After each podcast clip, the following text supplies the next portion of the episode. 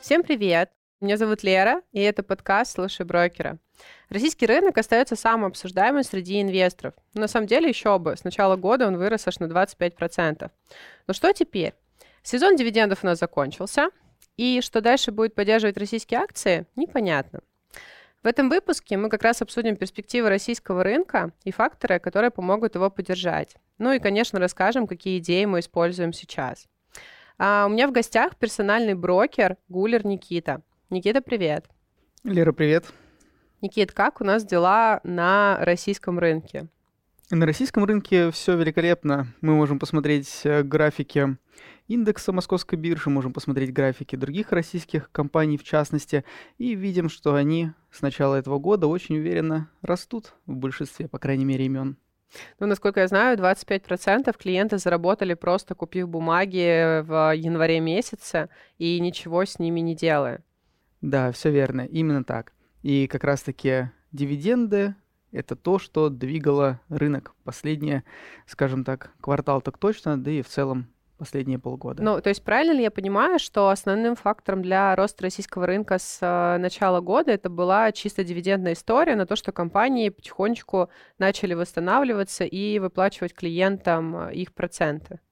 Да, это были дивиденды, и также некоторые компании предоставляли отчетность хорошую отчетность, и, собственно, на этом они и росли. Из таких имен можно назвать, к примеру, Татнефть, либо компанию Самолет, которые показывали хороший отчет, и, собственно, выросли на этом. Также некоторые корпоративные новости тоже оцениваются инвесторами положительно, а, как, например, по компании э, Яндекс или по тому же самому самолету, который был озвучен ранее. Если мы, например, говорим про инвестора, который упустил вот этот момент э, идеального входа, скажем так, и сейчас рассматривает историю о том, чтобы зайти в российский рынок.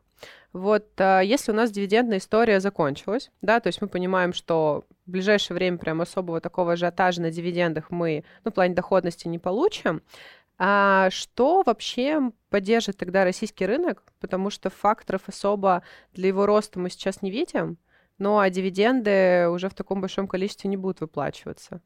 Что вы видите вообще по перспективам российского рынка там ближайшие, ну, давай так, полгода?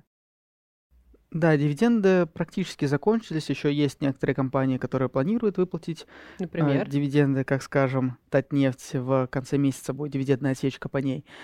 А так, да, дивидендный сезон у нас традиционно заканчивается в первой половине лета. Далее ждем новых дивидендов, как, например, глава Северстали э, сообщил о том, что они планируют вернуться к выплатам дивидендов и о том, что у Северстали планируется сильный второй квартал операционный по операционным результатам. Вот, соответственно, э, металлурги нас э, в этом году вообще не радовали с точки зрения каких-то э, выплат. И росли они не так активно, как другие собственно, компании. По вашим ожиданиям, металлурги принесли вам ту доходность, которую вы хотели, или показали себя ниже ожиданий? Металлурги дали хороший импульс в начале, далее было некое затишье, несколько месяцев, это было в апреле, мае, то есть какая-то не совсем внятная динамика от компаний, и сейчас они начинают расти. А соответственно, на фоне заявлений а, главы Северстали, гендиректора Северстали, черные металлурги также значительно а, выросли примерно на 5%. С начала года? За день. А, за день, за день даже, да, Ого. да, да. Вот, э, ну и, собственно, рынок начинает закладывать то, что металлурги начнут платить дивиденды, начнут показывать, наконец-то, хорошие результаты. В целом, ослабление рубля, которое было с начала этого года, там с курса 65 э, до текущих э, в районе 80 рублей за доллар, позволяет металлургам больше зарабатывать, так как часть стали уходит на экспорт, ну и, соответственно, ослабление рубля дает им больше э, выручки именно в рублевом эквиваленте. Угу. То есть это единственная компания, на которую можно рассчитывать в плане дивидендов, там, э, скажем так, в рамках э, этого месяца? Скорее, по всем металлургам можно ориентироваться на то, что они вернутся к выплатам во втором э, полугодии 2023 года, может угу. быть, в 2024 году. А сейчас же мы ждем, а, чтобы они начали наконец-то публиковать свою а, отчетность и уже заявлять при этом, что они планируют вернуться к выплатам, как начала Северсталь, при этом мы ждем такой же, такого же от других металлургов. Тот же самый Норникель, который относится к а, цветной металлургии, также ранее оплатил дивиденды, но при этом а, сейчас приостановил выплаты и поэтому находится в боковике уже длительное время. То есть это угу. одна из тех компаний, которая как раз-таки еще вырасти не успела. А если, допустим, говорить про вообще российский рынок, ну, уберем дивиденды, да, то есть у нас есть какой-то а, определенный сектор, на который мы рассчитываем в плане восстановления дивидендных выплат, а что вообще будет происходить с рынком? Неужели это будет боковик, который, ну, не поддержит никакие факторы?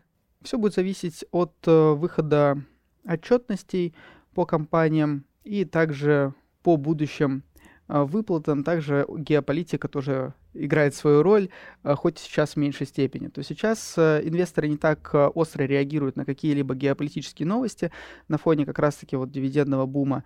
А, однако геополитику не стоит э, совсем откладывать в сторону. А, сейчас, когда интерес инвесторов к выплатам компаний немного упадет, а, соответственно, на геополитику, я думаю, что будет больше обращать внимание. Ну, мне кажется, за последний год инвесторы достаточно аккуратно все равно уже относятся к рынку. Там это можно посмотреть даже по среднему портфелю клиентов, которые там раньше держали только акции, и сейчас уже стали разбавлять вот облигациями для такого более диверсифицированного портфеля. Да, все верно. А, про облигации я предлагаю чуть позже а, поговорить. По поводу акций, есть компании, которые уже адаптировались э, на фоне этого а, кризиса, которым, по которому мы уже видим, что они показывают результаты лучше, чем это было в докризисное время, как, например, Сбербанк, который сейчас зарабатывает рекордные деньги, он как и в начале года, так и сейчас показывает результаты по чистой прибыли более 100 миллиардов рублей каждый месяц. Вот, соответственно, наша же задача выбрать те компании, которые уже адаптировались, либо близки к этому, те компании, которые чувствуют себя хорошо, и геополитика будет на них влиять в меньшей степени. Что это за компании, кроме Сбербанка?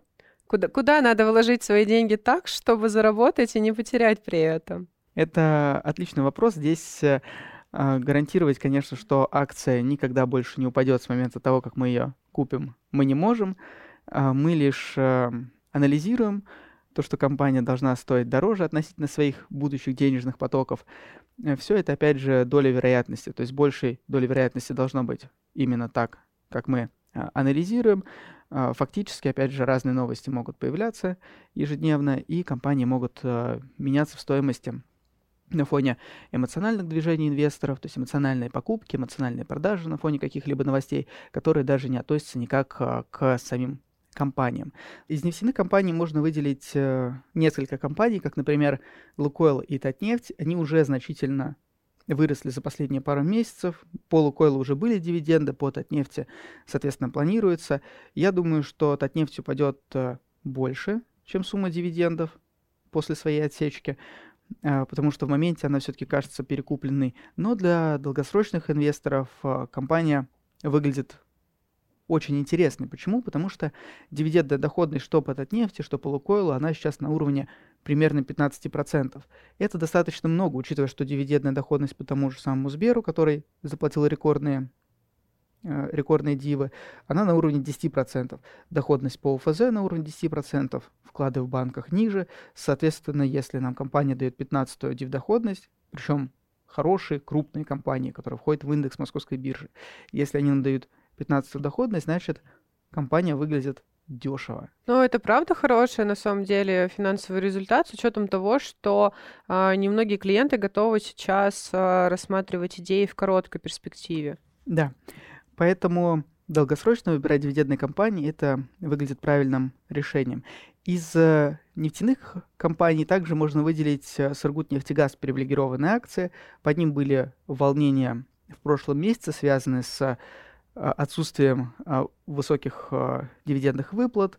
Волнения были потому, что кубышка могла быть потрачена, но в итоге отчетность, которую показал Сургутнефтегаз, отчетность показала то, что кубышка осталась и даже немножко приросла в объемах, и сейчас составляет около 60 миллиардов рублей. Ну вот, ну, собственно, в валюте.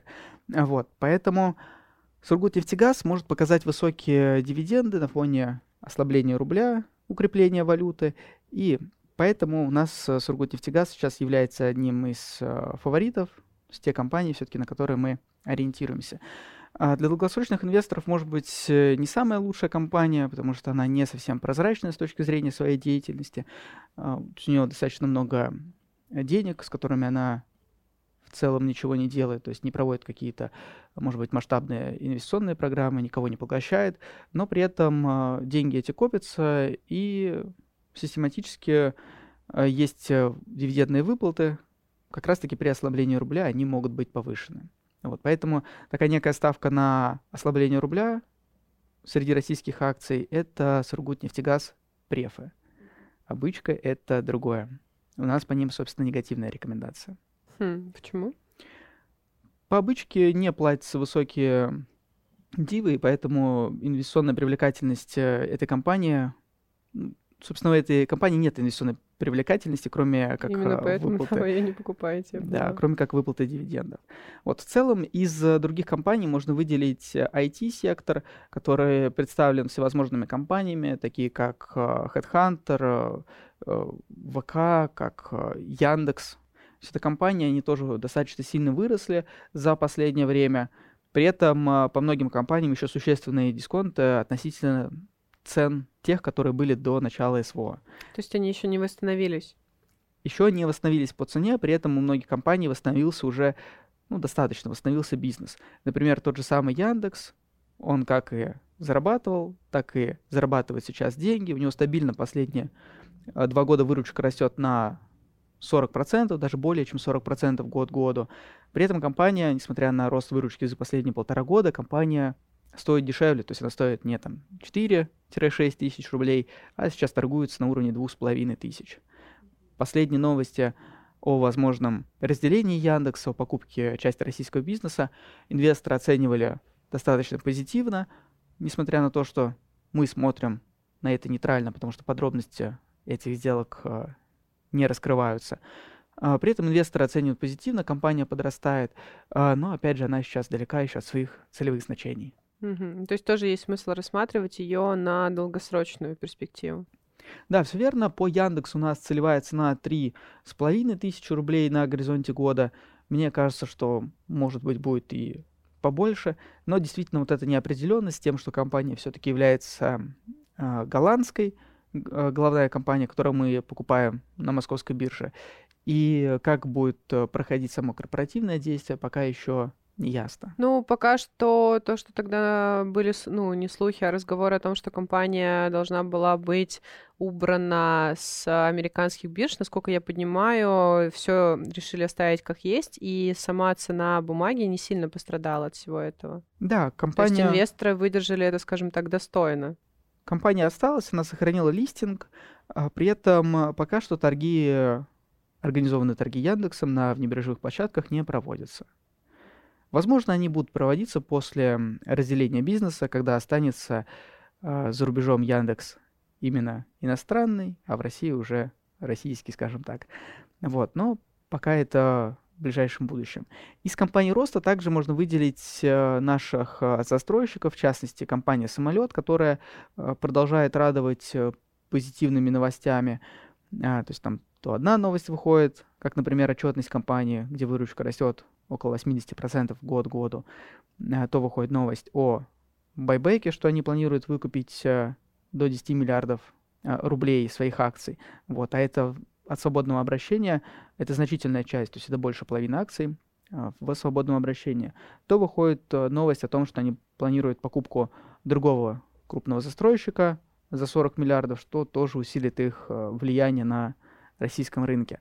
Вот, то есть в целом а, тоже как компания, с одной стороны, застройщик, э, и, казалось бы, застройщик это не должна быть компания роста, то есть это какая-то такой устойчивый бизнес. Ну почему? Мне кажется, за последние там года два-три именно эти компании показывают хороший э, финансовый результат. Так и есть, да. То есть компания, которая, казалось бы, должна быть компанией стоимости, она является компанией роста с точки зрения роста своего бизнеса, и они сейчас начинают э, всевозможные направления разные для себя э, открывать, и поэтому мы думаем, что эта компания также будет лидировать из акций. То есть она еще тоже далека от своих значений, которые были до СВО, когда бизнес компании был еще меньше, чем сейчас. А, у нас а, целевая цена от аналитиков достаточно скромная, то есть она на уровне 4000 рублей сейчас при акции в районе, а, ну, там, за 3000 акция стоит. Собственно, целевая цена 4000, но при этом я думаю, что в действительности цена акции может быть, быть и побольше. Угу. Ну, на самом деле интересная такая инвест-идея. Но в целом по компаниям, если рассматривать, э, допустим, сырьевого сектора, газовой компании мы еще не затронули. А по ним а, каких-то радужных новостей мы не ждем. Мы не ждем, да, понимаю. сказать, э, сказать радужного нечего. Собственно, как мы достаточно отрицательно оценивали «Газпром» в начале года, так и э, также сомнительно, скажем так, оцениваем его сейчас. Перспективы компании а, туманны. Цена на газ а, в мире, в частности в Европе, продолжает снижаться. Поэтому не видим какого-то разворота и позитива, как это было, например, в 2021 году, когда как раз таки газовые компании чувствовали себя просто великолепно. Угу. То есть, грубо говоря, если у клиентов есть Газпром, то сидеть э, в нем им придется еще достаточно долгое время. Тут, смотря что они будут делать, можно продать его в любой момент. У нас, собственно, рекомендация от аналитиков э, по компании это продавать. Но здесь, конечно, каждый инвестор сам для себя решает, насколько целесообразно ему продавать «Газпром». А, у меня также а, есть некоторые клиенты, которые очень позитивно смотрят на «Газпром», несмотря на все убеждения и мнения аналитиков. Ну и, собственно, по своим убеждениям мне хотят его продавать. Ну, это нормально, может быть, они действительно смотрят там на более длинный горизонт, и по их собственному мнению они хотят оставить эту бумагу, потому что все-таки, как мы знаем, да, как бы российский рынок имеет свойство восстанавливаться, возможно, не в короткой перспективе, но в достаточно долгом горизонте. Да, все верно, все именно так. По э, Газпрому что можно сказать, что компания все-таки крупная, вряд ли с ней э, что-то произойдет, что компании не будет на бирже.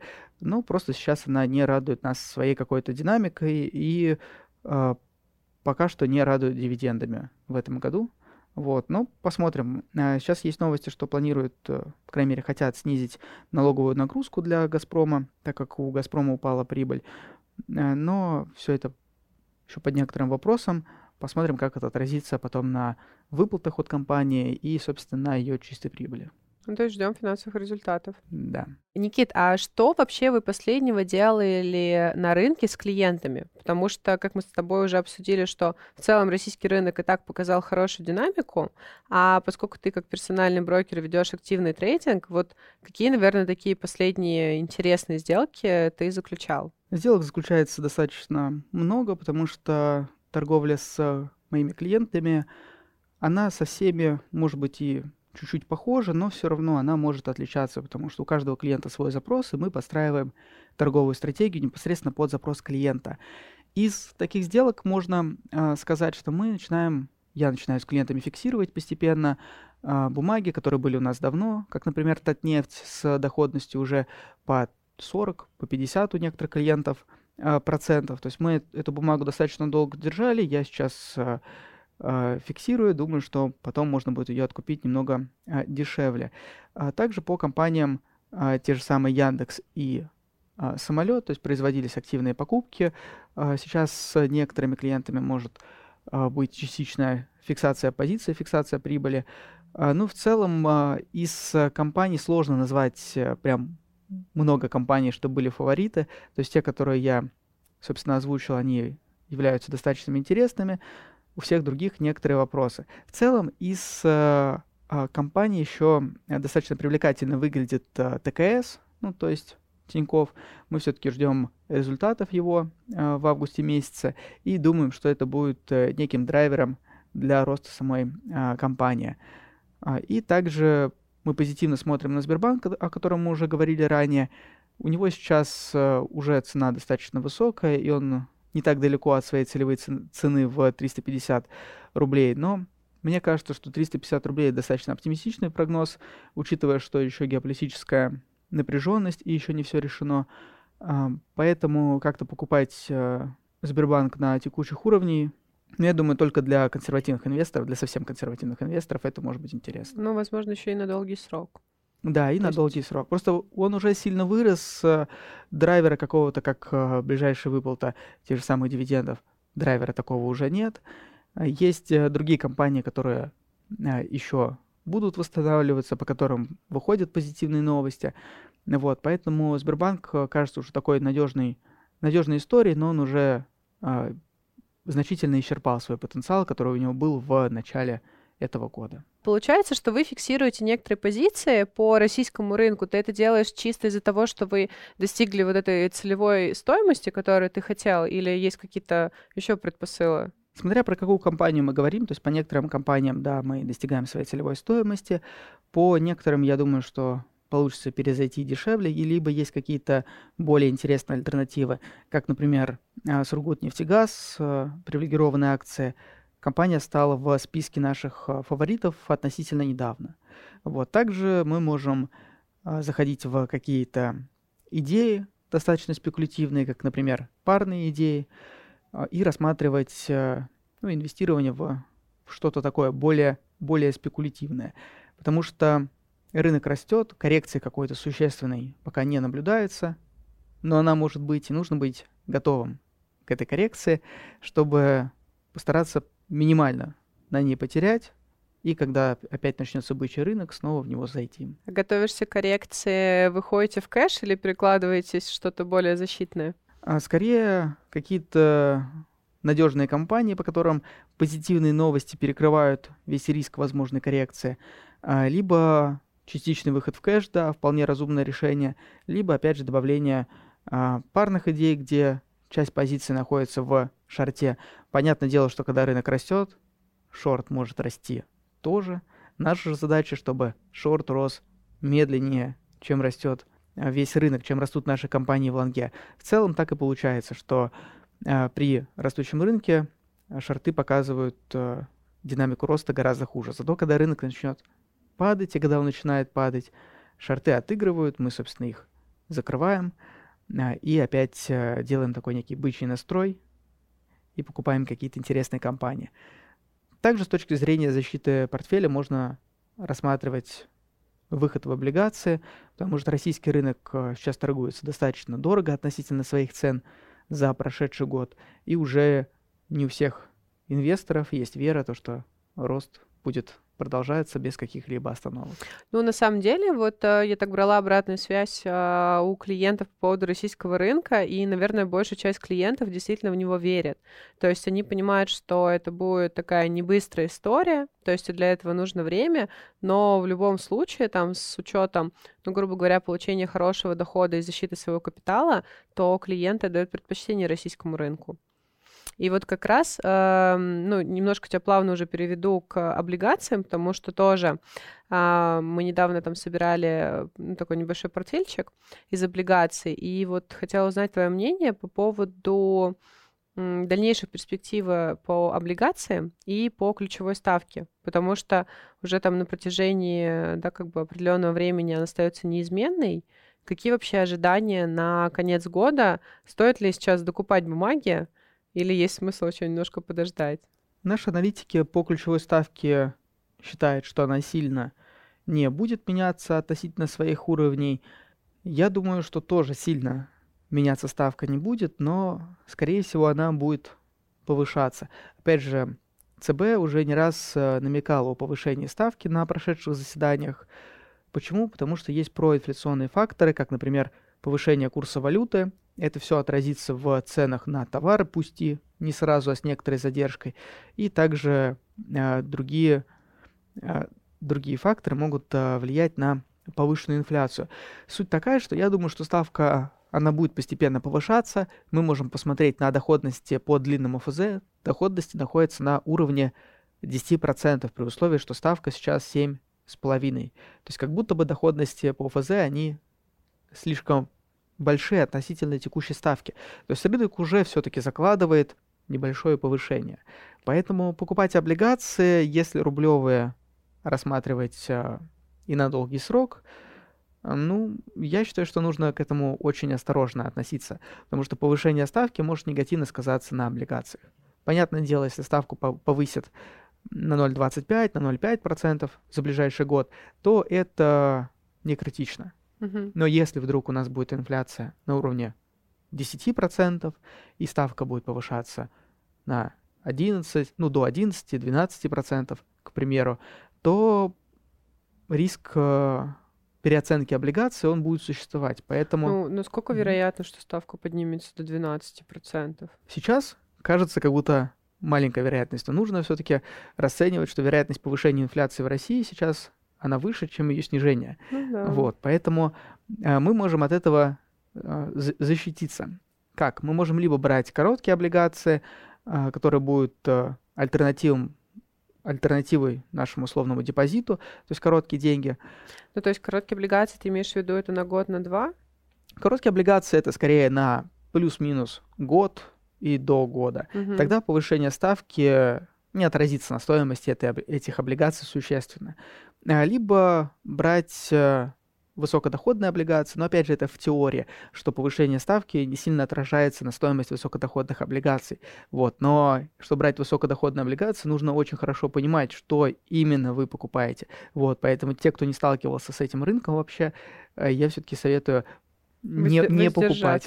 Да, да, да, воздержаться перед тем, как вы не изучите достаточное количество информации перед тем, какую облигацию вы покупаете. Вот, поэтому у нас э, получается не так много альтернатив. Либо мы можем брать короткие банды, а, либо мы можем рассматривать валютные банды, потому что там ситуация немножко обратная. Валютные банды ты имеешь в виду замещенные уже? Да, то есть угу. у нас э, весь э, прошлый год, вторая его половина, плюс этот год, то есть уже в течение года облигации замещаются таких компаний, как Лукойл, Газпром, ПИК, Сокомфлот и некоторые другие. И, собственно, здесь появляется на московской бирже достаточно большой выбор облигаций.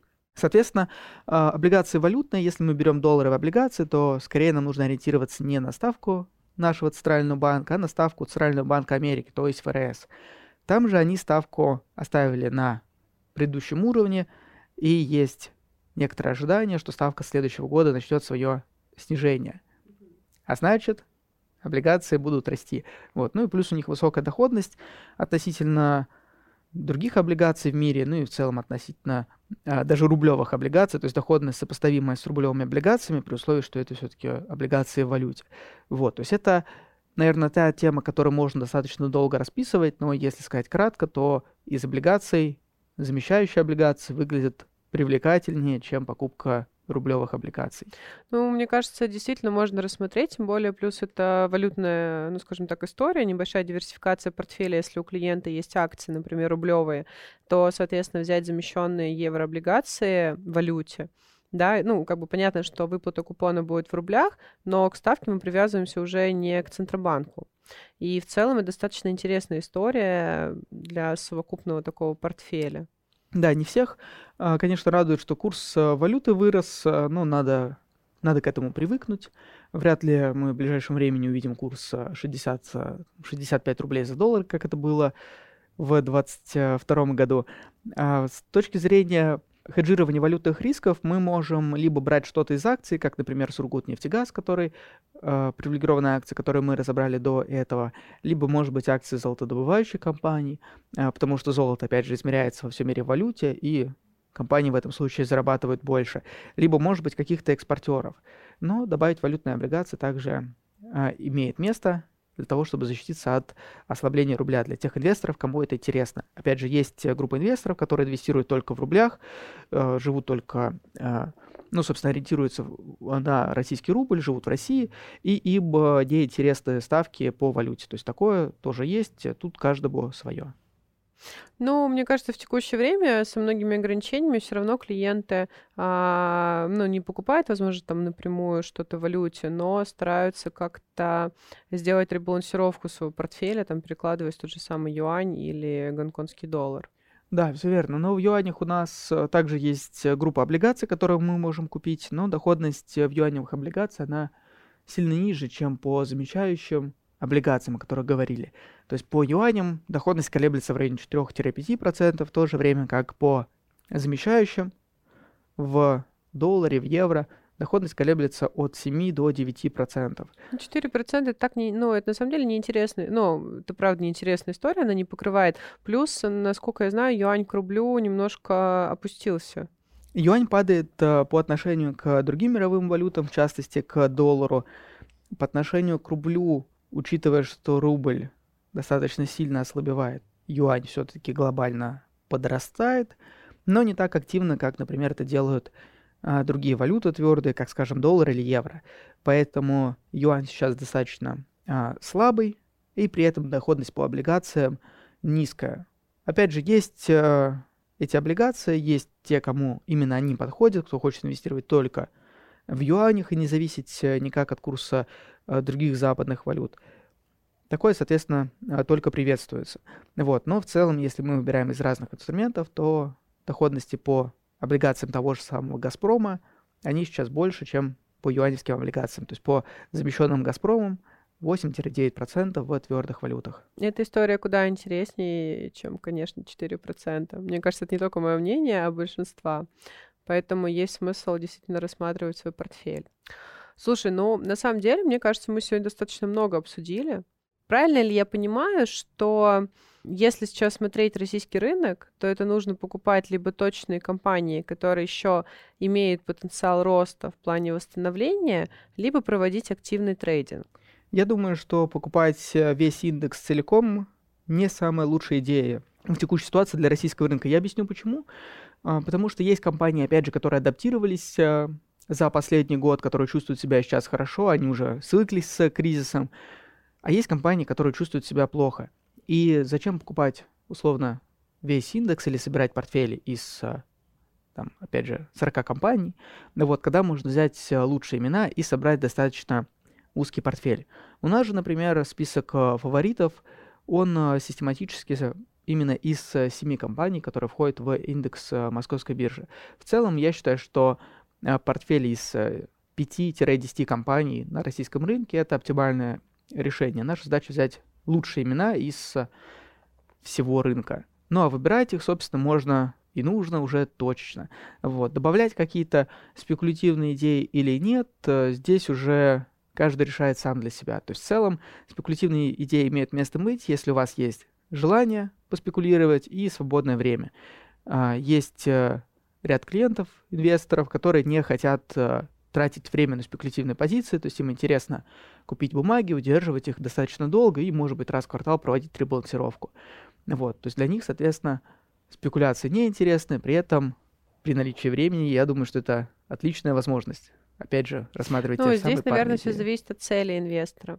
То есть, что он хочет получить в финале, потому что либо это такая долгосрочная история, что ты просто вложил, не переживаешь, и ты знаешь, что там потенциально это принесет э, рост, либо, да, например, когда у тебя есть какой-то опыт, ну, либо там у тебя есть персональный брокер, с которым ты торгуешь, здесь уже как бы можно говорить про какие-то активные спекуляции. Да, мы ежедневно смотрим за рынком. У нас каждое утро созвон с аналитиками, в течение дня также общаемся с аналитиками, в течение дня можем созваниваться с аналитиками.